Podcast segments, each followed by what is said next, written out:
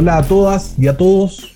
Eh, bienvenidos a nuestra séptima edición ya de Tilt Light de tecnología, innovación legal y tendencias para todo lo que es eh, el, mercado legal hispanoamericano.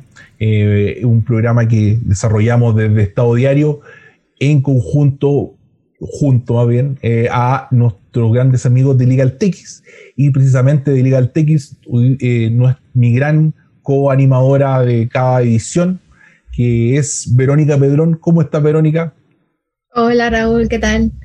Aquí estamos en una nueva edición con grandes invitadas. Ella está involucrada en muchas temáticas muy interesantes, así que yo creo que va a ser una conversación muy entretenida. Eh, es em, eh, eh, no, voy a, no, voy a presentarla yo porque generalmente aquí Verónica tiene la tarea de darnos a conocer quién es eh, la siguiente invitada y que vamos a tener ya aquí en algunos segundos junto a nosotros.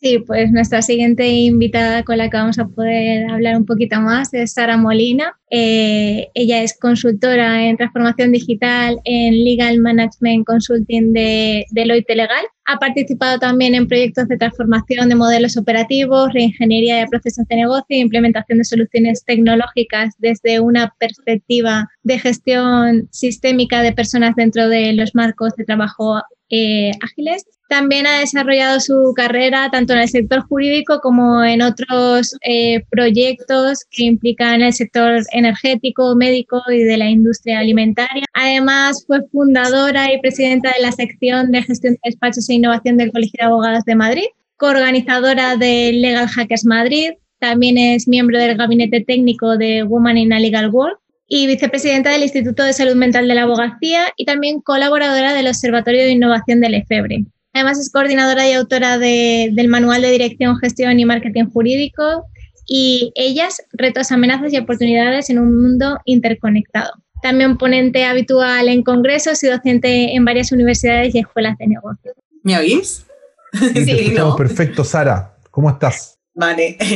Muy bien. Oye, yo cuando me pediste eh, el currículum, empiezo a pensar o que soy muy mayor o que me gusta mucho meterme en muchos charcos. Eh, eso no significa que uno sepa más. Eh, y bueno, quería daros de verdad las gracias. Me hace muchísima ilusión. Raúl, la admiro tanto personal como profesionalmente. Estáis haciendo una cosa súper chula. Marisol, eres una crack. O sea, me toca hablar después tuyo. y he aprendido un montón. Y nada, solamente agradeceros. Y como os he seguido, ya sé que hay unas preguntas pero eh, quería deciros dos cosas. Primero, que ayer me reí un montón. ¿Sabéis que hay un, eh, ha habido un suceso lo de hacer un Zoom para abogados? ¿Habéis visto lo del gato? Lo de I'm not a cat. Eh, se le coló. me ha parecido brutal. pues eso, eso seguramente lo que haría es que si hubiera un Zoom específico para abogados, te, por lo menos te, te pondría la toga y te quitaría la cara de gato y eso me ha encantado. Así que, que nada, un gato, un gato con toga. Por la iniciativa. También. Exactamente. También, también. Y, y, nada, a vuestra disposición para lo que queráis y darle enhorabuena a LegalTX por la iniciativa de formación también. Gracias, Sara. Bueno, pues mira, ya que te tenemos por aquí, vamos a empezar con nuestras preguntas y así no perdemos tiempo. Eh, para todos aquellos que nos están viendo y no te conocen, cuéntanos un poco más quién es Sara Molina, a qué se dedica y cuál es tu objetivo profesional. A ver, esta pregunta eh, me parece especialmente difícil, porque yo siempre digo que soy un aprendiz.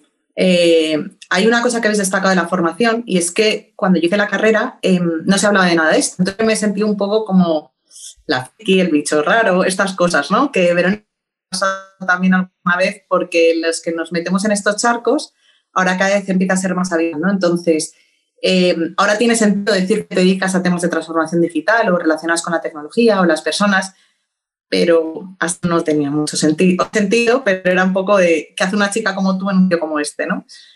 Eh, entonces, hace que estés continuamente aprendiendo, ¿no? Y entonces, eh, de hecho, yo ya me llevo un regalo y os doy las gracias. Escuchando a Marisol he aprendido un montón de cosas y, y al final, ¿a qué me dedico? Al final, ayudar a organizaciones eh, a transformarse, ¿no? adaptarse a los tiempos, a las exigencias del mercado y, poco más.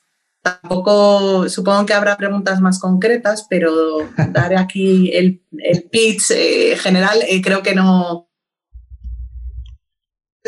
Soy una mezcla entre abogado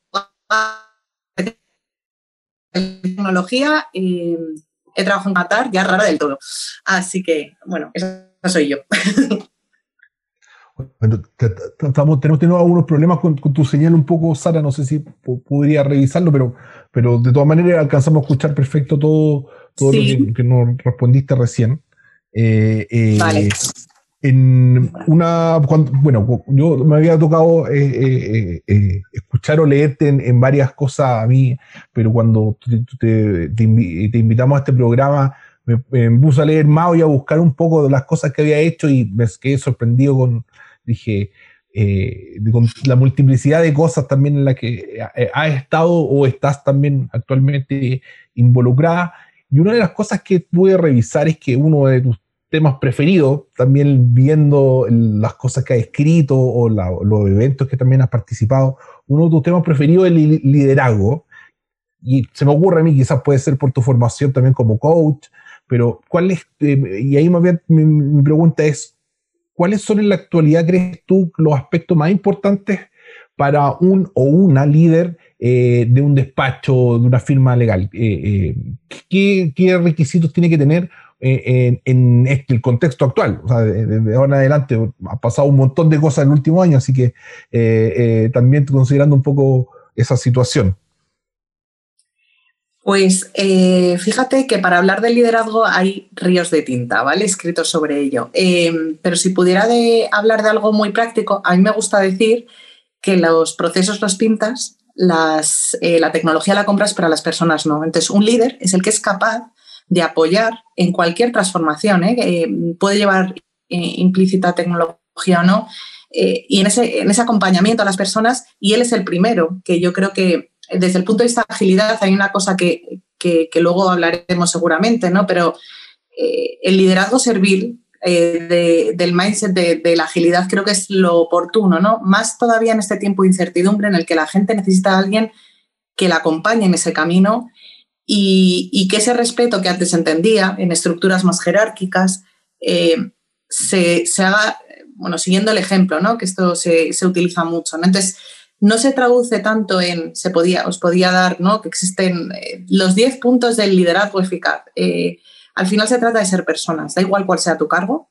Un cargo es una carga y la, tu responsabilidad es hacer que la gente, yo esto igual es simplificarlo mucho, pero cuando hay una cosa que es muy importante y por lo que me he metido en muchos charcos y es que yo amo lo que hago, disfruto y tienes que hacer que la gente que tenga a tu lado, si vi un vídeo una vez, que se le brilla los ojos a la gente que tienes cerca es que lo estás haciendo bien. Eh, entonces, bueno, eh, quizá va por ahí.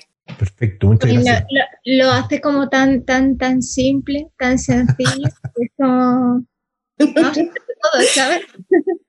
Pero, Verónica, es que al final es ser, personas. Yo os voy a decir, precisamente habéis citado que yo ahora mismo estoy dentro de Deloitte. A mí uno de los vértigos y de los miedos que puede tener una persona, que yo venía a tener mi propio proyecto, incorporarte en una estructura como una Big Four, Em, era la parte de gestión de liderazgo. Y no es porque, si no se estuviera grabando, si me llamas luego, Verónica, te diría lo mismo. Eh, la gente que tenemos en el equipo y el socio, Manuel Fernández Condarena, es un líder espectacular. O sea, yo estoy feliz. O sea, eh, no pensé que iba a estar tan feliz y es precisamente por las... Eh, y esto no es un input publicitario, porque paso de eso. Lo digo, lo digo de verdad y si no me callaría. Creo que, que además con todo lo que nos ha pasado, mira, yo me he incorporado con la nevada en Madrid, con mm, repunte de pandemia. Entonces, o tienes habilidades de personas, o sea, de ser una persona simplemente, no, no, no de, lucir un cargo, es lo que te hace realmente que la gente esté cerca y que, y que, que le guste lo que haces. Y, vosotros lo, conseguís, porque para eso tenéis el canal que tenéis y la gente os sigue. O sea que podéis dar muchas pistas vosotros, seguramente. Vamos a hacer algún capítulo nosotros con, con ese tema. Verónica. Hombre, me parece, y pues lo seguiré, lo seguiré, porque seguro que es, que es importante. ¿A qué a ti te hace feliz, Raúl, estar aquí haciendo esto? ¿A, mí me encanta, ¿no? Obvio, obvio. No, de verdad. O sea, sí, me, encanta conversar. Y, de ahí viene en realidad también el por qué hacer un espacio como este junto con Verónica. O sea, eh, eh, eh, uno conversando aprende mucho.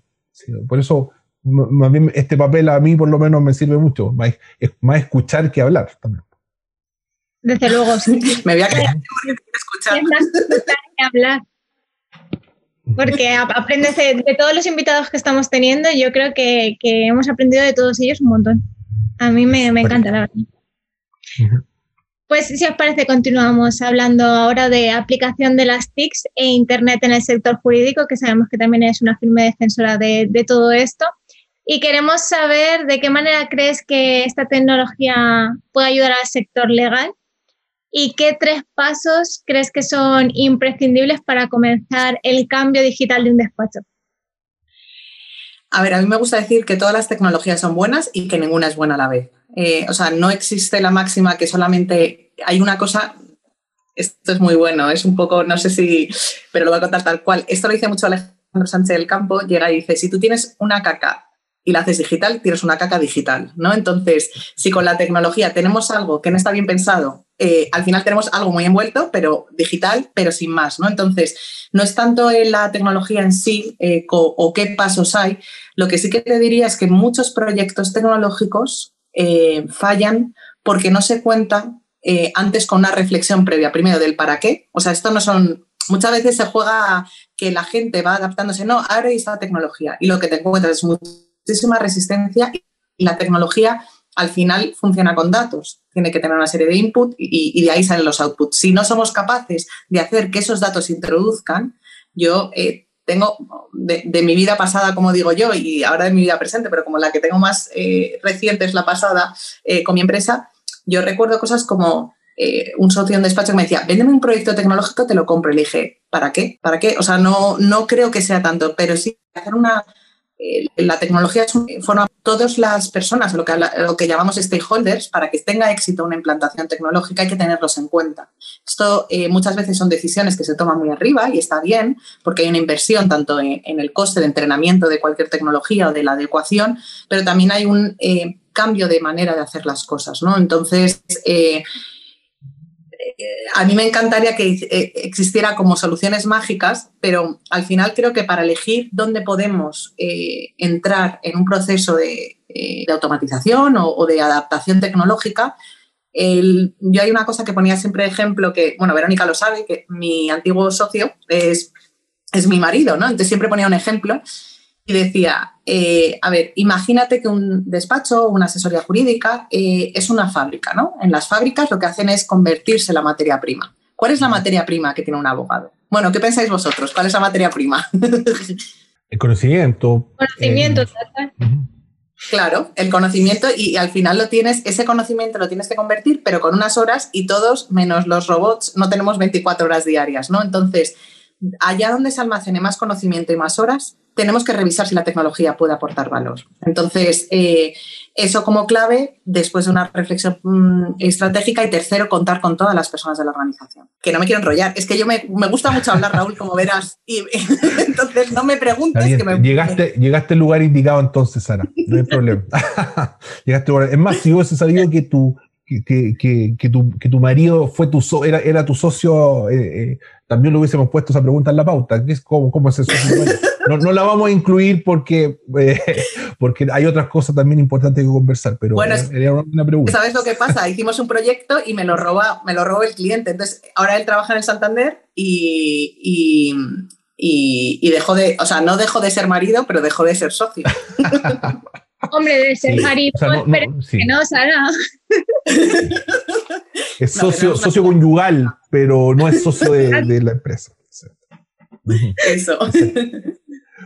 Hoy, eh, eh, Sara, eh, siguiendo un poco también con el tema del liderazgo, pero sobre la transformación digital, que también ha sido uno de tus temas, em, y también relacionándolo con algo que conversamos hace, hace, hace algunos momentos con Marisol, ¿Cómo es liderar la transformación digital en un mundo donde los abogados por formación eh, eh, primigenia no han sido formados digitalmente? Entonces, en ese mundo, ¿por dónde partimos un poco liderando esa transformación digital? ¿Por, por, por los líderes, por la cabeza o por el cuerpo de la organización?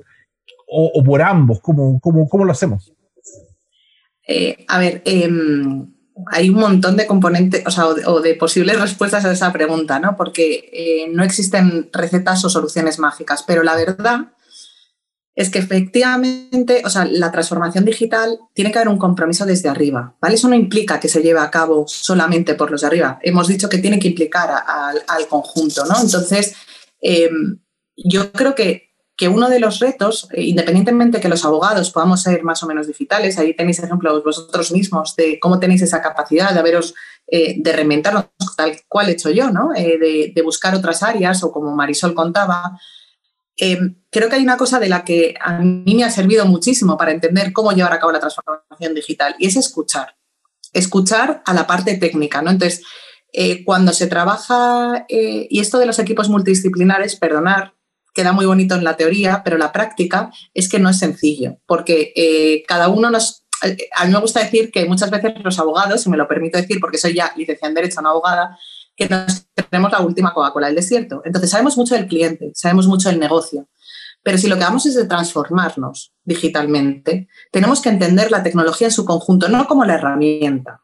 El proceso, el cambio del modelo operativo, el cambio de los recursos. Entonces, hay que trabajar mucho de la mano. Eh, es un aprendizaje precioso, o sea, tanto para la parte técnica como para la parte eh, más jurídica. ¿no? Entonces, solamente desde un ejercicio de humildad y un ejercicio de entender eh, que los dos mundos tienen que confluir. Y luego hay una cosa, la, pandemia, por desgracia, no, no, vamos a hablar de, de todo lo malo que ha traído y que, bueno, que esperemos que en algún momento podamos decir que está terminado. Pero sí que es verdad que desde el punto de vista de transformación digital ha hecho eh, en menos de un año lo que en 10 años llevamos los consultores eh, hablando, ¿no? Entonces, al final hay una parte que es el sentido de urgencia, el sentido de necesidad que es necesario en cualquier organización y eso al final a veces te viene así, porque la naturaleza ha decidido que las cosas se hagan así y no nos queda más remedio.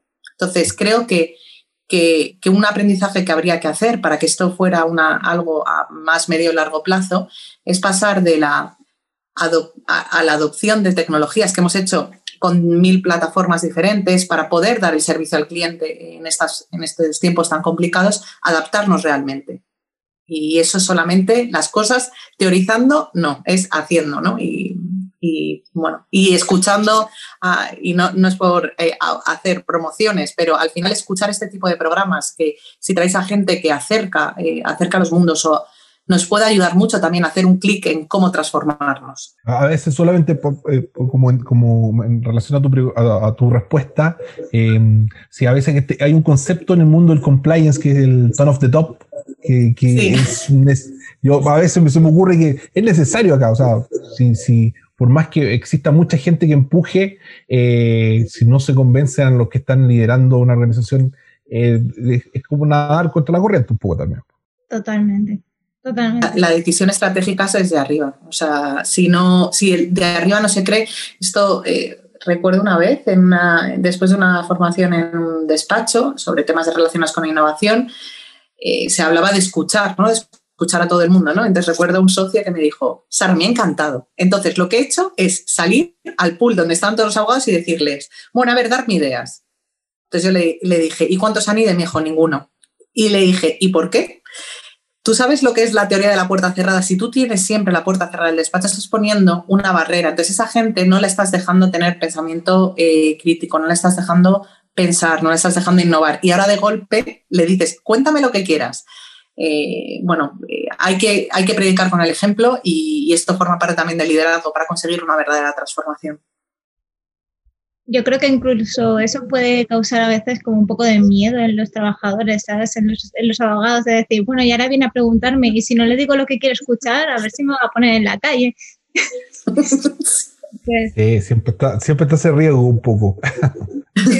Pero hay que cruzar el río, hay que atreverse. Sí, sí. Pues si te parece, Sara, ahora vamos a volver un poco a tu nuevo puesto en Deloitte Legal, ya hemos hablado un poquito de él, en su propuesta de acompañamiento a la función legal en su proceso de transformación. Y aquí queríamos saber cuáles son los principales retos que se necesitan superar en este contexto actual que nos encontramos y qué herramientas, tanto tecnológicas como no, eh, son necesarias para llevarlo a cabo.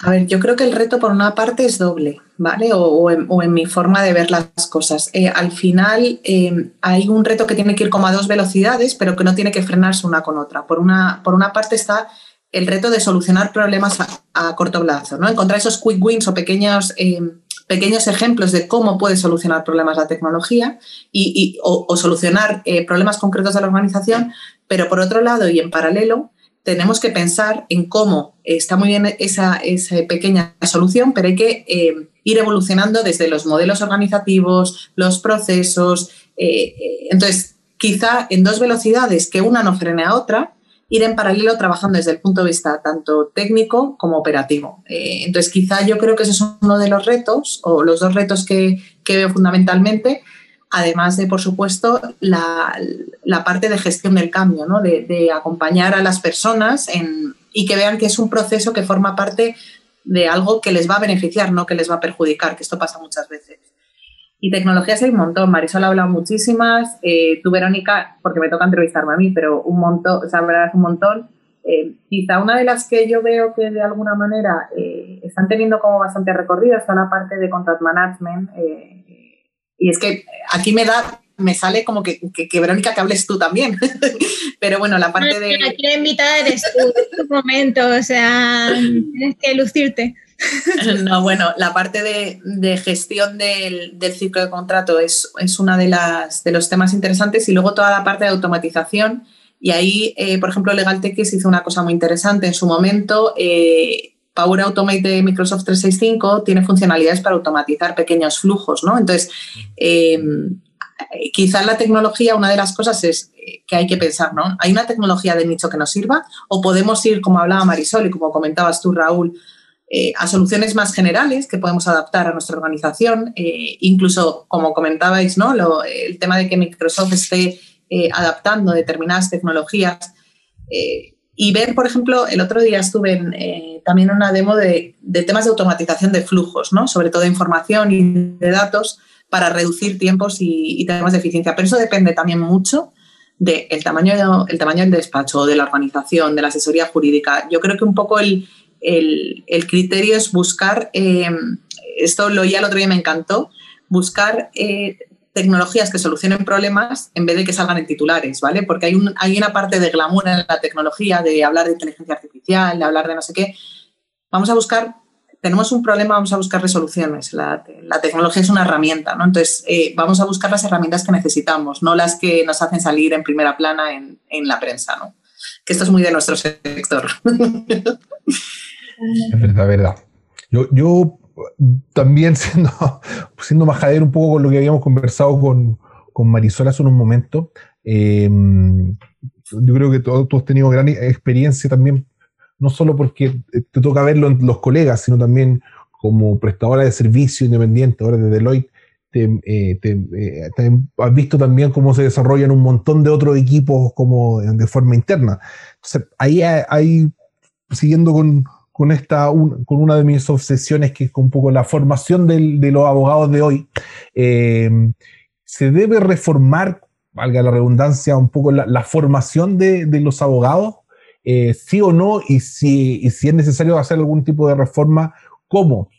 teniendo en cuenta también en todo este todo este tipo de, todas estas innovaciones, desde la automatización de procesos, desde la tecnología, desde un poco eh, eh, herramientas más bien de management, ¿cómo, lo ves tú? ¿O algo a lo mejor que dejaría exclusivamente en las especializaciones de posgrado y no desde la licenciatura o, o, o pregrado? Bueno, pues mi respuesta queda es un poco egoísta porque a mí me hubiera gustado eh, hacer cosas, o sea, obtener cosas que no tuve. Creo que está habiendo una gran oferta en, la parte de posgrado, pero también es porque empieza a haber una necesidad en el mercado y entonces desde el posgrado se le va una visión, pues un poco para dar salidas profesionales y encontrar profesionales, ¿eh? que, que, que, cada vez cuesta menos, pero que no es fácil encontrar perfiles eh, con este tipo de, de habilidades. También te quiero decir que para mí creo que debería empezar mucho antes, ¿no? Había una cosa que decías tú, Raúl, que me parece muy interesante. Parece que cuando hablamos de estas cosas estamos como desdiciendo la capacidad técnico-jurídica, no. Pero hay muchas cosas que se enseñan en la universidad y que todavía queda muchísimo por cambiar, y no precisamente desde el posgrado, de eh, no. Yo tenía la sensación de que antes salíamos muy formados para un mundo que iba a dejar de existir, que de hecho ya no existe para en muchas ocasiones. ¿no? Entonces, em, creo que es necesario empezar desde, desde mucho antes y, además lo apuntaba también Marisol con todo el tema de habilidades en T, o sea, más de la parte vertical y de profundidad técnico-jurídica, dotar a los abogados de diferentes habilidades relacionadas no solamente con tecnología, ¿eh? o sea, hay, hay, muchos temas, además tú has citado la parte de compliance, la ética en relación con la tecnología. Eh, al final no existe la diferencia entre la abogacía y lo digital. La abogacía a mí eh, el término nuevas tecnologías todavía me, chirría, ¿no? porque me parece como antiguo, creo que la tecnología ya no es algo nuevo. Y, creo que, existe mucha resistencia, sobre todo eh, en la parte de más de, los, de los profesores de licenciatura, en seguir con materias. Eh, yo recuerdo ¿no? que una me decían, oye, me decía Alejandro Sánchez, Alejandro Gómez de la Cruz, que se dedica a temas de blockchain, que es un tío estupendo, que un día podéis invitar, es majísimo. Em, además es un tío súper buen comunicador, em, me decía un día, Sara, es que siguen explicando la letra de cambio, no explican eh, cómo funcionan las criptomonedas. O sea, no sé, eh, ahí creo que, tenemos que hacer un ejercicio de reflexión. Yo, yo lo digo como docente, porque al final, si te acomodas al vengo aquí a contar mi libro y no darte cuenta que estás preparando y jugándote el futuro, tanto del sector legal como de esa gente que tiene que salir al mercado, creo que, es todavía eh, más necesario hacer más hincapié, ¿eh? además de la oferta que se produce a posgrado, también eh, en grado. Me encantó tu respuesta, Sara. Sara, presidenta, desde ahora, del mundo, vamos. La bendita de cambio, Dios, que nadie sabe para qué sirve, qué utilidad tiene a día de hoy, pero ahí está. Sí. Las persigue. Ahora, Sara, si te parece, estamos escuchando casi a diario de gestión del cambio, gestión del cambio, pero realmente a qué nos referimos con esta gestión del cambio en los despachos jurídicos y por qué mm, muchas firmas lo necesitan, aunque a día de hoy mm, no lo sepan todavía. Yo creo que el, nombre es un poco etéreo. De hecho, nosotros antes eh, teníamos como es momento de cambio y todo el mundo decía, ¿por qué ponéis eso en el eslogan? No entiendo nada de lo que estáis diciendo, ¿no? Eh, creo que la gestión del cambio es una disciplina que afecta no solamente a la parte profesional, a la parte personal. O sea, gestionar el cambio, el, ser humano eh, no está preparado para vivir en la incertidumbre y, ahora no nos queda otra, ¿no? Yo no sé lo que va a pasar, planifico y hago agenda, pero, pero tienes que ser mucho más adaptable, ¿no? Entonces, puedes llamarlo así o no, pero muchas veces cuando vas a un proyecto de tecnología o, mira, recientemente hablaba justo con un, con un cliente o sobre transformación digital, de repente te dicen, hemos seguido todos los pasos puros de transformación digital de Cotter, imagínate, ¿vale? Entonces, bueno, primero generamos el sentimiento tal, pero te has olvidado de las personas. Entonces, acompañar en el cambio implica acompañar a todos los stakeholders y a la, y al y a la propia organización en adoptar ese cambio por encima de la parte de tecnología, mitigar qué posibles inseguridades, que todo el mundo nos sentimos inseguros. O sea, yo misma os, he reconocido, o sea, yo tenía, he tenido que hacer un cambio profesional, para mí estoy feliz, pero ha habido una transición en la que yo he tenido que gestionar un cambio vital, profesional, eh, y, es adaptarnos. Entonces, creo que ahora mismo podemos no denominarlo como una, eh, como una yo que sé, definición desde desde el punto de vista puro, pero cualquier eh, modificación o transformación requiere una gestión, un management del mismo, a nivel de las personas, a nivel de los procesos y de los modelos operativos y a, raíz también de las tecnologías que implementemos. No me quiero enrollar, ¿eh? no hace falta que me hagáis todas las preguntas. Te lo vamos a hacer todas en la medida que el tiempo lo permita, obviamente. No, sí. No, hay, hay, otro tema, eh, Sara, que, que, que, a, mí, a, mí, particularmente me interesa mucho también, y que, mm, es como tu, trabajo en cuanto a las metodologías ágiles también, que hay un montón de metodologías que se han ido adaptando o incluyendo también en el, en el, mercado legal y que antes, y bueno, que llevan un montón de tiempo trabajándose en otras áreas de, organizaciones eh, y empresas eh, y, obviamente siempre, no, no, no siempre, pero el mundo legal siempre, en muchas ocasiones va un poco atrás. Entonces, eh, a mí me interesa mucho como, como eh, que nos puedas contar cómo, qué ventaja aporta trabajar en un sistema ágil, en, el caso de una gerencia legal y también en el caso de, una, de este mismo sistema para un despacho o firma. A ver, eh, yo hay una cosa que estoy totalmente de acuerdo. Eh, es lo de la última Coca-Cola del desierto que os decía antes, ¿no? Eh, eh, a todo le ponemos apellido jurídico, el marketing es marketing jurídico, el management es management jurídico, el design thinking es legal design thinking. Hay una parte de especialidad, ¿vale? Pero hay una parte de marco de trabajo. Y en eso, por ejemplo, Verónica, en la parte de legal design y en la parte de agilidad, porque ellos trabajan, y lo sé, porque además no solamente lo veo en, en Instagram, sino que eh, ellos trabajan de, forma ágil. Entonces, yo hay una cosa que me parece importante. El purismo en las metodologías, eh, soy bastante, huyo bastante de, ser un, introducir el concepto de agilidad eh, puro y para todas las cosas y sirve para todo. No sirve para todo. ¿Vale? Eso, eso es, es mi punto. Lo que sí sirve para todo es tener la parte del mindset de agilidad, ¿vale? O sea, tanto lo que os hablaba de la parte de liderazgo, como hacer pequeñas entregas de valor al cliente y cómo de alguna manera trabajar sobre un producto mínimo viable, ir haciendo mejoras continuas. Y creo que el enfoque fundamental que tiene la agilidad es que pasa de ser un enfoque centrado en el profesional a centrado en el cliente y cómo ir aportándole valor eh, de, alguna, de alguna manera. Entonces, a mí me parece una herramienta muy útil, no solamente para trabajar con el cliente, pero también interno. Solamente tiene un problema. Y esto recuerda una conversación con un cliente. Me decía, no, porque yo quiero utilizar la agilidad, bla, bla, bla. Y dije, vale. Y me dijo, y quiero hacer una sesión con un cliente para hablar de agilidad. Y dije, me parece fenomenal. Eh, vas a tener solamente un problema me dijo que había tardado dos años en sacar una página web, ¿vale? Entonces, si tú al cliente le hablas de agilidad, de sprints de trabajo de máximo un mes, y resulta que le haces perder su tiempo para pensar en qué posibles mejoras puede hacer en, la firma o en la organización, y resulta que no las implementas, te has cargado al cliente. Entonces, ojo con, con utilizar la agilidad de aquella manera, igual que lo que sí que creo es que eh, en la mentalidad más de gestión desde el punto de vista de proyectos. Utilizar eh, igual, eh, que además van en casa un montón de esto, el, design thinking como marco de trabajo, como salir de nuestra zona de, confort o de, trabajar eh, habitual para aportar más valor al cliente, eso creo que le aporta mucha potencia. Y me parece el marco más adecuado, y ese ahí sí que encaja, porque es donde nació la agilidad, para desarrollos en empresas de legal tech, ¿no? para desarrollos de software. Eh, el resto se puede ir modulando y, sí que creo que puede servir primero eh, para trabajar sobre mejoras documentales, para trabajar sobre procesos de gestión a nivel interna. Pero que no pensemos, volvemos a lo mismo, eh, la agilidad por la agilidad no es magia. Si tienes la resistencia de la gente que no entiende por qué era, porque esto es muy de, ahora vamos a trabajar en Agile. Bueno, ¿por qué? ¿Para qué? ¿Qué es lo que va a aportar? y no sirve para todo. Esto no es, ojalá, ¿no? Y muchas veces no, existen las recetas mágicas.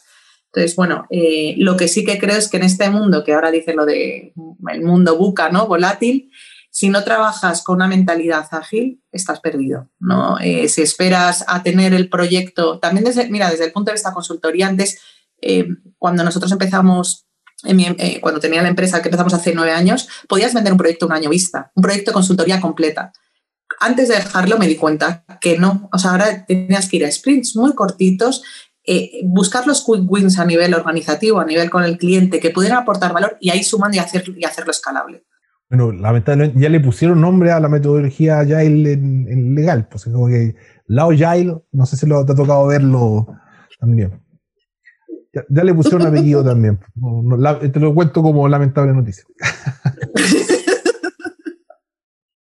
A ver, entiendo la parte de verticalidad de especialidad, pero es que me hace muchísima gracia porque parece, parece que reinventamos nosotros y dices, oye, lleva 20 años en otras industrias, está muy bien, hay que tener un conocimiento del cliente, del negocio. Y quizás eso es la especialidad, pero nos encanta sentirnos súper importantes a los abogados y ponerle apellidos de jurídico, legal, lo que sea, para ser más guays. No sé. A todo, a todo. Sí, es verdad. Damos otro salto a otro de tus charcos, como tú dices, eh, Sara, eh, que a mí me parece importantísimo y que está a veces muy olvidado, como es la salud mental en la abogacía.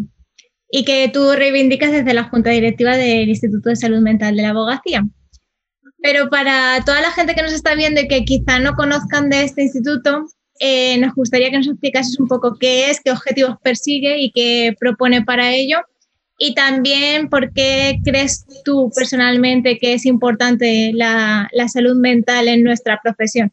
Voy a empezar por la inversa porque me lleva a la primera, o sea, la última pregunta. Eh, creo que el otro día hablaba con una persona y dijo, de esta pandemia todos vamos a salir un poco tocados, ¿vale? O sea, con mayor o menor gravedad, con niveles de estrés mayor o menores, con sentimiento eh, de esa incertidumbre que a muchos, los que tienen su propio proyecto, aunque vivan con el flow y aprendan a tal, eh, también te desgasta mucho.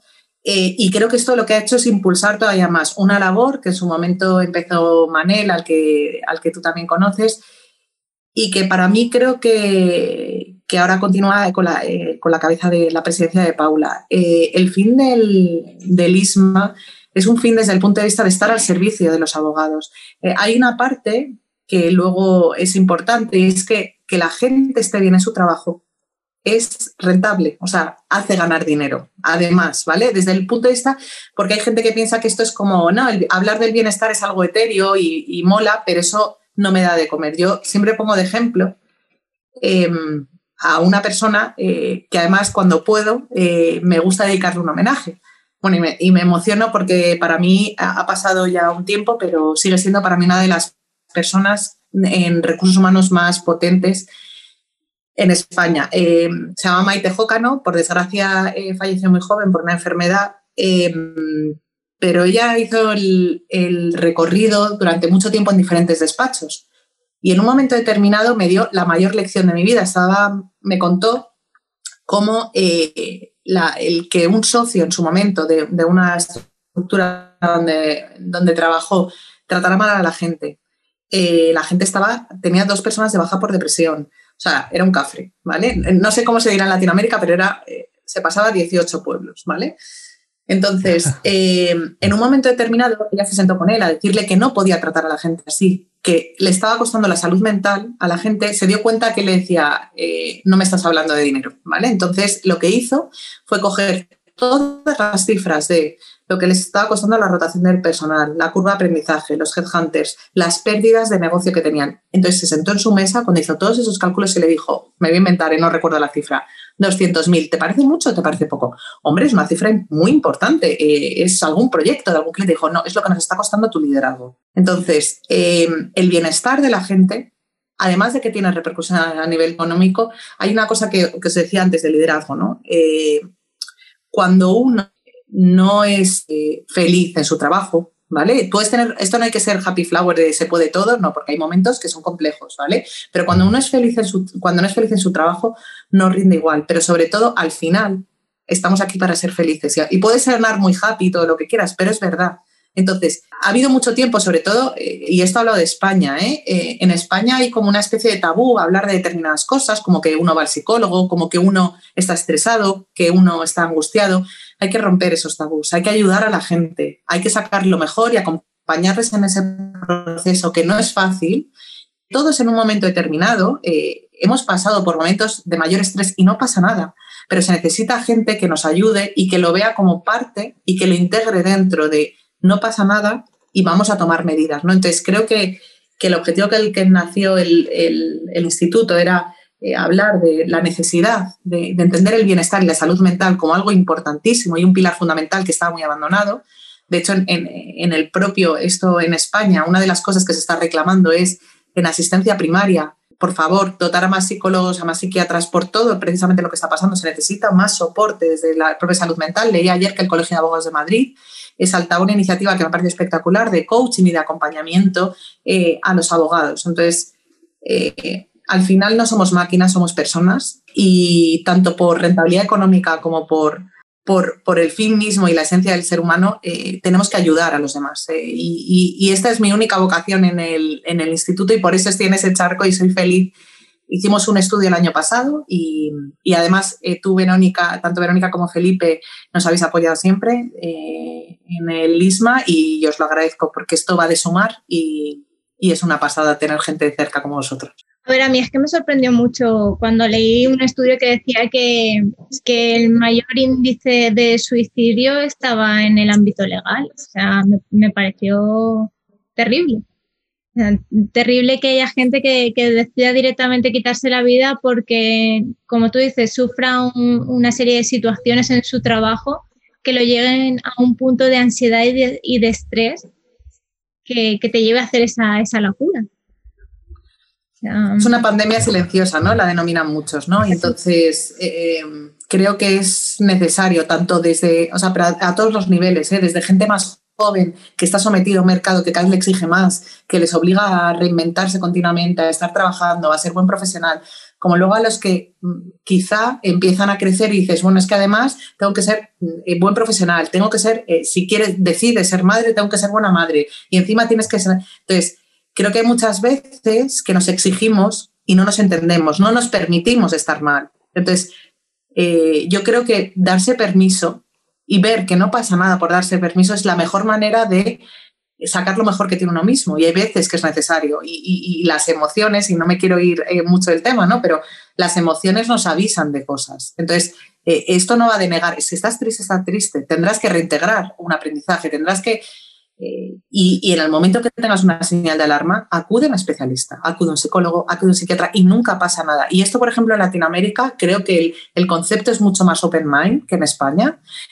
Eh, la gente suele ir a una terapia. En España cuesta muchísimo que la gente hable de esto, eh, o es mi opinión, durante muchísimo tiempo y es un tema muy tabú. Y, nada, pues ahí estamos. Bueno, siendo las 16, 22 de Chile, en este caso deben ser las 20, 22 de de España. No, no queda, vamos, vamos a avanzar rápido en las últimas dos preguntas que te queremos hacer, porque son dos temas que yo creo que son importantes. Eh, por una parte, eh, eh, teniendo claro que la participación de mujeres como socias de despacho o firmas legales es muy baja en, Hispanoamérica, en el mundo y en general en, en, todos los puestos de poder, o sea, no solamente, no, no una excepción en la industria legal. Em, tú eres miembro del gabinete de técnico de liderazgo en, Woman in Legal World. Eh, ¿Cómo hacemos para que existan más puestos de relevancia ocupados por mujeres? ¿Qué podemos hacer como eh, eh, mercado en general? ¿Qué podemos hacer nosotros los hombres también? Bueno, yo creo que los hombres hacéis mucho, ¿eh? y ahora te, ahora te voy a explicar por qué tengo esa respuesta. aquí hay dos cosas hay unos datos que son objetivos, ¿vale? No es, no es entrar en evaluaciones. Eh, creo que hay que preguntarse más el para qué. Y la culpa no, no es hay esos datos porque los hombres no dejen que las mujeres lideran, ¿vale? De hecho, yo os puedo decir que el gran apoyo eh, que tenía en mi vida profesional, y lo he citado, ha sido mi marido. Y eh, en medio he tenido una hija y, y, creo que hablamos más de personas, hablamos de complementariedad, hablamos de sumar. Lo que sí queda falta durante mucho tiempo, porque, porque de, una, de alguna manera histórica las mujeres eh, durante mucho tiempo, mi bisabuela era farmacéutica, pero no era lo normal, eh, eh, no, era, no estaba mejor ni peor socialmente, se dedicaban a su casa y está muy bien, o sea, no, no creo que sea, es un trabajo no remunerado además. Pero en un momento determinado en que las mujeres deciden que además quieren ser profesionales, es un momento más tardío, ¿vale? Y de esto al final es un tema cultural, social y algo que llevamos a nuestras espaldas, pero, pero esto es en el mundo entero. Entonces, sí que creo eh, que hay, y, esto lo hablo por mi propia experiencia, hay muchos hombres ayudando y aupando el talento, ¿vale? Entonces, al, al, final yo creo en un criterio de meritocracia. Cuando tú entiendes que con independencia de ser hombre o mujer, hay una persona que tiene talento, tira para ella. Y luego hay una cosa que sí que se está haciendo desde Woman Legal World con muchísimo acierto, que es la parte de mentoring. La parte de eh, ayudar a la gente que entienda lo que, lo que son role models, ¿no? que vean modelos de gente, sobre todo en áreas, en áreas muy diversas, ¿eh? Eh, relacionadas con legal, pero en tecnología, y ver porque, porque cuesta, si no muchas veces, proyectarte hacia un futuro cuando te faltan modelos en los que proyectarte, ¿vale? Pero una vez que ya tienes esos proyectos es necesario el acompañamiento. El acompañamiento para sacar lo mejor de uno mismo, y en esto hablo del talento en general, no hablo de hombres o mujeres, hablo de acompañamiento y encontrar las oportunidades. Y luego hay una cosa que las mujeres eh, normalmente nos pasa que que nos... Eh, o sea, vamos a una entrevista de trabajo, esto me lo, contaba, me, lo, me lo contaba una amiga, vas a una entrevista de trabajo y una mujer es como que es mucho más prudente, uy, no sé si estoy preparada, tiene ese síndrome del impostor raro. Y no todos los hombres, porque no se pueden hacer generalidades. Normalmente esto es más que nos sentimos como, no, bueno, es que no sé si voy a poder. Bueno, pues vas a poder igual que tú. Entonces, muchas veces las, las trabas nos las ponemos nosotras, ¿vale? A nosotros, a nosotros mismos. Igual que a nivel profesional también lo ponen los hombres. Entonces, creo que dar modelos de liderazgo, eh, que la meritocracia es una cosa que se tiene que implantar a nivel global, ¿eh? y esto hablo de diversidad en su contenido más amplio, a nivel todas las, todos, todas las diversidades, no hablo solamente de la diversidad desde el punto de vista eh, de orientación sexual o de diferencias, no, diferencias de género, hablo de, de realmente sacar lo mejor partido y esto volvemos a lo mismo. Un buen líder sabe cuando tiene talento y no entiende de género. Entonces creo que, que ahí está la clave. Y ya para terminar, la última pregunta. Sí, te os dejo. Ya finalizamos. Eh, todo lo que veníamos hablando hasta el momento, consigues compatibilizarlo con tu maternidad, con Sarita. Eh, ¿Cómo consigues hacerlo y qué consejo le podrías dar a todas aquellas profesionales del sector que nos están viendo ahora mismo para que puedan conseguir este ansiado equilibrio entre lo profesional y lo personal que a veces nos cuesta tanto? Bueno, no es fácil, ¿eh? Yo cada vez que me dicen una receta para conciliación, no existe, ¿vale? Eh, lo que sí que yo hay una cosa que me dado cuenta desde que, me, desde que fui madre que me he vuelto más eficiente. Es decir, antes eh, tenía que escribir un artículo y bueno, lo hago así un poco, lo hago mañana, no, ahora me pongo y me pongo. Entonces soy mucho más eh, pero por la vida misma, ¿no? Eh, tienes que ser mucho más Em, pero, y, ojo con una cosa con esto, ¿eh? no solamente, porque me parece súper importante, no solamente hay que ser eh, o, trabajar por la conciliación si tienes hijos. Yo el otro día hablaba con una chica y me decía, no, bueno, es que yo como no tengo hijos, digo, ya, pero tienes vida. ¿Vale? Entonces, la conciliación es un problema de todos, no de los que tienen hijos. Es un problema de ser persona, eh, un problema o una ventaja, ¿no? Entonces, esa conciliación pasa primero en el caso de que seas madre y tengas un compañero de viaje, que sea el padre, que, tengas una relación, eh, es súper importante quién te acompaña en ese viaje, ¿vale? Entonces, la elección de la persona que está a tu lado es crucial, ¿vale? En la que no hay luchas de egos de yo tengo más carrera profesional, la tienes tú, en la que no hay envidias, en las que sois un equipo, ¿vale? Eso, eso es fundamental. Y luego hay días, por ejemplo, hoy estoy con vosotros y no he podido bañar a la niña, pero no pasa, escucha, pero no pasa nada. Pero a cambio, hay muchas otras cosas que se pueden hacer. Yo me levanto antes y bailo con ella Baby Shark a las 7 de la mañana. Eh, entonces, creo que eh, hay una parte que efectivamente no es lo ideal eh, y además también depende de dónde trabajes y con quién trabajes, te permite esa flexibilidad, pero el compañero de viaje y ser, organizarte muchísimo, muchísimo. O sea, decir, súper estricta con las tareas que tengo que hacer, que cuando no tiene, o sea, a mí me pasa cuando no tenía hijos decía, bueno, en vez de salir, no, no, es que si no tienes hijos también, organízate, ten vida, disfruta de la vida y da lo mejor en el trabajo, pero disfrutando. Bueno, este, este último año también a raíz de, del lockdown de, ha sido también para, para, muchos hombres, sobre todo todo el conflicto de la copaternidad, de, de, darse cuenta en realidad de un montón de cosas que no estando encerrados no se hubiesen dado cuenta, quizás. No, eso también es verdad. o sea, creo que lo ha puesto en relieve y de hecho em, creo que ha hecho una cosa muy buena y es normalizar que, detrás de un cargo de una persona hay una familia o, hay personas, da igual, o que esa persona tiene una vida personal. Hay veces que, que entramos en una conferencia o, en, o en una reunión y parece que solamente contaba el profesional. Detrás hay una persona. Entonces no somos peores profesionales porque tenga un hijo en su casa o porque tenga eh, una vida personal o porque tenga una casa mejor o peor. La persona es persona y profesional por serlo. Y cuanto mejor persona sea, mejor profesional será. Es, mi teoría. Por lo menos dormirá tranquilo. Bueno, pero Sara, ha sido de verdad para mí en lo personal. Bueno, Verónica y ustedes ya se conocen hace tiempo, pero para mí ha sido una súper entretenida. Estuvimos hablando casi una hora y se pasó volando. Eh, no, queremos ver si al, menos alcanza a estar con que se duerma. Sí, ya que se perdió el baño contigo. Ah, por último, antes que se duerma. Así que eh, yo, eh, a nombre de TIL, te agradecemos por todo tu tiempo, por, por, por todo lo que también hemos aprendido escuchándote y por, como decimos nosotros, por el, el buen feeling también de, de, poder conversar durante este episodio. a mí me gustó mucho, así que Muchas eh, gracias, Sara, y no sé, Verónica también, si quiere eh, despedir a Sara. No, es que siempre es un placer hablar con Sara, ya sea por videoconferencia, por teléfono, por mensaje, lo que sea, siempre transmite muchísimo, así que muchas gracias por haber eh, aceptado esta invitación que te hacíamos, por haber pasado este rato con nosotros y por enseñarnos tanto. Bueno, gracias de corazón, me voy emocionada. gracias de verdad y, y, nada, Raúl, espero algún día, en este momento pandémico es complicado, que, que, nos podamos ver. Y si no, seguiré muy de cerca el programa. Gracias de corazón. No, gracias. Gracias a ti. Y, bueno, y gracias también a todos los que estuvieron viéndonos en vivo en esta nueva edición, la séptima ya de, de Tilt Live, el primer programa en vivo hecho en Hispanoamérica, totalmente programa de televisión online, pero televisión al fin y al cabo. Así que le agradecemos a todos los que estuvieron comentando, todos los que estuvieron viendo y también a todos los que van a poder disfrutar desde algunos minutos más ya este video eh, directamente eh, a través de YouTube o a través de LinkedIn Live. Eh, nos estamos viendo entonces en 15 días y esperamos tener un programa tan bueno como el que hemos tenido el día de hoy junto con Sara y Marisol. Un gusto haber estado nuevamente contigo, Verónica. Igualmente, nos vemos dentro de 15 días.